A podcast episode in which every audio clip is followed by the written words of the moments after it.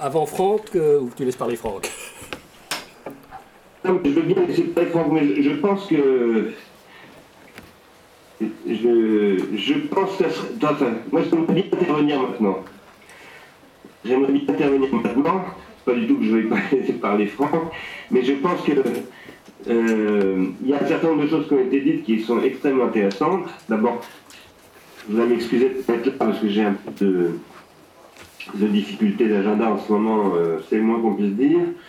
Mais euh, avec tout ce qui a été dit là, à travers toutes les interventions, à commencer par celle de Pierre, Pierre Duménil, euh, et sa proposition très intéressante de, appelons ça son allégorie du football, de l'équipe de foot, posant que ce qui est important au foot, c'est de, de jouer, et c'est de bien jouer, pas forcément de gagner.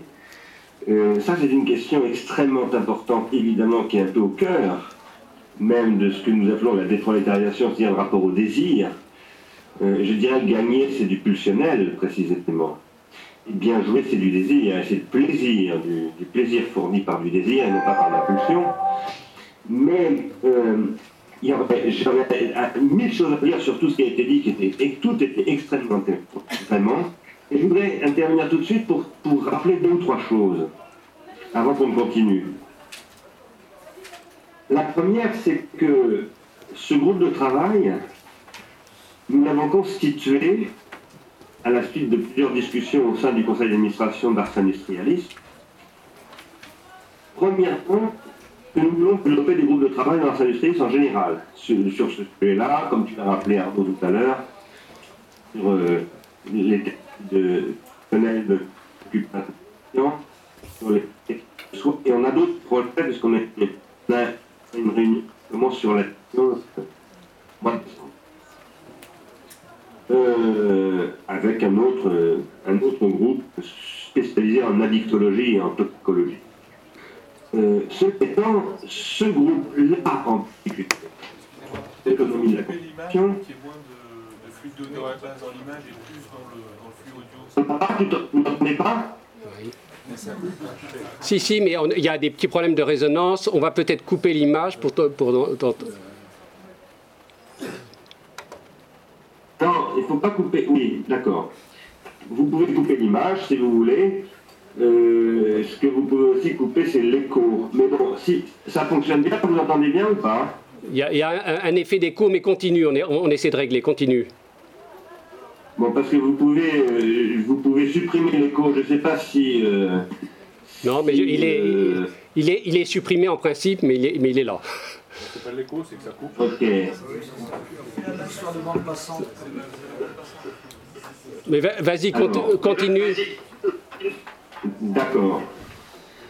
oui, ce que j'étais en train de dire, c'est que si nous avons décidé de monter ce groupe de travail sur l'économie de la contribution en particulier, euh, et je veux rappeler, avant de dire euh, pourquoi, on a quand même eu euh, six séances au de la colline intégralement consacrées à l'économie de la contribution. Et je pense que ce serait pas mal, peut-être, qu'on en fasse une des synthèses, parce qu'on ne peut pas redémarrer dans le groupe économie de la contribution sans tenir compte de tout ce qui s'est fait dans 6 fois 3 heures, c'est-à-dire 18 heures de débat avec des gens de très très haut niveau en général. Donc ça, ça me semble indispensable de, capitaliser un petit peu sur ce qui s'est dit là euh, dans les, dans les séances précédentes, dans un autre contexte que le théâtre de la colline. Mais en tout cas, euh, le but que nous poursuivons euh, là, avec ce groupe de travail, c'est aussi d'accréditer l'idée, dans la perspective des élections présidentielles prochaines, c'est d'accréditer l'idée que l'économie de la contribution, ce n'est pas une utopie, même si je souscris tout à fait à ce que disait Tam tout à l'heure sur l'utopie et sa positivité, si je puis dire, hein, euh, comme euh, déterritorialisation extrême, etc. Mais euh, l'économie de la contribution, ça n'est pas une utopie, aujourd'hui c'est une réalité. Et c'est une économie. Ce n'est pas simplement une réalité euh, de gens qui font des choses, c'est une économie, et en plus c'est une économie industrielle. Premièrement. Deuxièmement, euh, en effet, ce que nous pensons, c'est que, là quand je dis nous, je veux parler du, conseil d'administration de l'Ars Industrialis, c'est que euh, l'économie sociale et solidaire, par exemple, c'est, je dirais, une, une, avancée dans l'histoire, quelque chose qui, est précurseur de ce qui a été ensuite, euh, ce qui s'est développé avec le logiciel libre, etc. Mais que l'économie de la contribution, ça n'est pas l'économie sociale et solidaire. L'économie sociale et solidaire fait partie pour nous des, des, acquis qui sont à la base des idées de l'économie de la contribution, mais l'économie de la contribution, ce n'est pas simplement l'économie sociale et solidaire. Et, tout à l'heure, euh, Bastien, il ne faut pas se méprendre sur ce que je disais. Je ne suis pas en train de balayer d'un revers de main l'économie sociale et solidaire. Je pense que c'est quelque chose d'extrêmement important. Mais ce que nous, nous disons à Ars Industrialis, et c'est ce que nous disons dans le manifeste 2010 en particulier, c'est que nous sommes dans une crise économique, politique, morale, écologique, etc., absolument catastrophique, et que si nous voulons sortir de cette crise, nous n'avons pas longtemps pour changer de modèle industriel et de changer totalement de modèle industriel.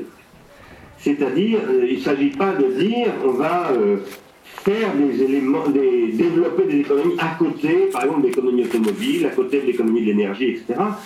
Il s'agit vraiment de dire c'est la totalité du modèle qui est caduque. L'histoire de l'industrie, ça, s'est organisé selon nos analyses pendant, deux siècles, d'abord dans un modèle productiviste où le consommateur n'existait pas comme tel, et ensuite dans un modèle consumériste où le producteur est passé pratiquement au second plan, comme question économique. Et tout a été mis au service de la consommation pour faire d'ailleurs accepter au producteur d'être un prolétaire, parce qu'il serait compensé par tout ce qu'il pourrait consommer. Regardez ce que dit Frédéric Lordon dans son livre Désir, capitalisme, désir et servitude. Il parle d'ailleurs pas beaucoup de la consommation, mais il parle quand même pas mal de cet aspect-là. Alors, ce que je veux dire, c'est que ce sur quoi nous travaillons, nous, dans ce groupe de travail, ce que nous voulons examiner, c'est comment nous pouvons repenser en totalité le modèle industriel et sur la base d'idées qui relèvent de l'économie de la contribution, dont le logiciel libre est pour nous le premier secteur réel et c'est aujourd'hui le plus important du monde de, l'économie de l'informatique. C'est celui qui compte le plus, qui est maintenant qui donne le, là à tout le reste. C'est d'ailleurs pas pour rien que ce soit le Figaro qui soit intéressé au livre de Tam, le Figaro fait des très bonnes pages de Figaro Économie. Les, meilleurs journalistes d'économie sont au Figaro, c'est absolument évident, même si ce n'est pas euh, ce que je préfère comme, euh, comme, orientation idéologique. Mais en termes de compétences d'économie et d'économie au, sens où l'économie c'est des entreprises, c'est de l'activité industrielle, etc., eh bien, ils sont là. Et, ça n'est pas étonnant que euh, ce soit du côté de ce journal euh, et aussi du néolibéralisme qui commence, moi-même je reviens d'un forum où je l'ai constaté très très très fortement, euh, qui commence à s'apercevoir que le modèle en effet consumériste est épuisé euh, et qu'il faut vraiment passer à autre chose, eh bien ces, ces gens-là deviennent beaucoup plus attentifs à ce que nous disons nous que les gens de la gauche. C'est triste, mais c'est comme ça. Alors, cela étant, ce que je crois, c'est qu'il faut, en termes de méthode, nous, entendre euh, véritablement sur les objectifs maintenant de ce groupe de travail. Pour moi, les objectifs, mais évidemment, je lance ça pour qu'on en discute, et pas tout de suite, mais qu'on en discute avant la fin de cette rencontre, en revanche. Les objectifs, c'est de fournir dans le débat public qui va monter en puissance en France dans le contexte des élections présidentielles, mais aussi dans le débat public qui va monter en puissance dans le contexte mondial où Obama vient de perdre les élections aux États-Unis, premièrement, ou deuxièmement, un, conflit diplomatique et, géopolitique est en train de s'ouvrir entre l'Europe, les États-Unis et, et l'Asie. C'est absolument évident. Ça passe aujourd'hui par la monnaie, demain ça passera par d'autres problèmes, peut-être bien plus préoccupants que la monnaie. Il est essentiel que nous soyons capables, premièrement, de faire des propositions très concrètes sur une nouvelle politique industrielle à long terme, avec des méthodes, avec des définitions, avec des propositions concrètes en termes de fiscalité, etc. etc. et d'autre part que nous soyons dans le réalisme du, je dirais, du court terme. C'est-à-dire que, je, suis désolé de répéter un petit peu des choses que j'ai dites tout à l'heure, mais euh, que pour le moment, l'économie, elle est consumériste. Le but, c'est de dire que toute l'économie va devoir sortir du consumérisme. Parce que le modèle est mauvais. C'est un modèle qui a conduit à la prolétarisation généralisée, c'est-à-dire à la démotivation généralisée, et donc au désinvestissement généralisé. Plus personne n'investit. Pas même les consommateurs n'investissent leur objet de consommation puisqu'ils sont devenus addicts. Et donc c'est un modèle qui est complètement foutu. Tout le monde sait ça aujourd'hui. Même si les gens ne veulent pas l'admettre, c'est en fait une chose euh, qui est maintenant très largement partagée. Et en même temps, l'économie reste consumériste. Il y a en ce moment euh, un, désarroi terrible euh, dans la gauche française. Euh, il y a une échéance électorale extrêmement importante qui arrive maintenant dans très peu de temps. Il n'y a absolument aucune proposition sérieuse alternative. Je considère que c'est notre responsabilité de faire de telles propositions.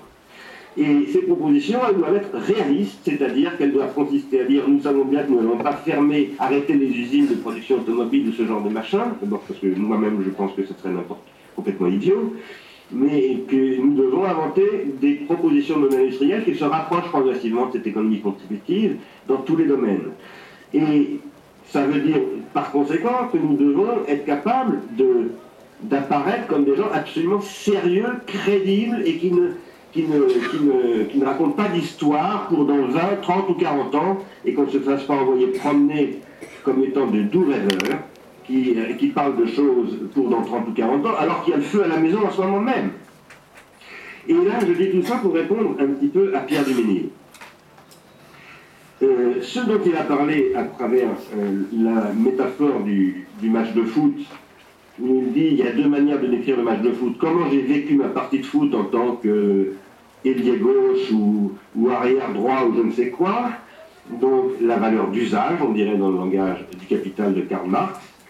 Ou bien il y a une autre manière qui est de dire combien on a fait, 2 euh, à 0, et aussi, dans un sens encore plus cynique, combien est-ce qu'on a gagné à la FIFA avec ce truc, combien on a vendu de droits de télévision, je ne sais pas quoi. Ça, ça s'appelle la valeur d'échange.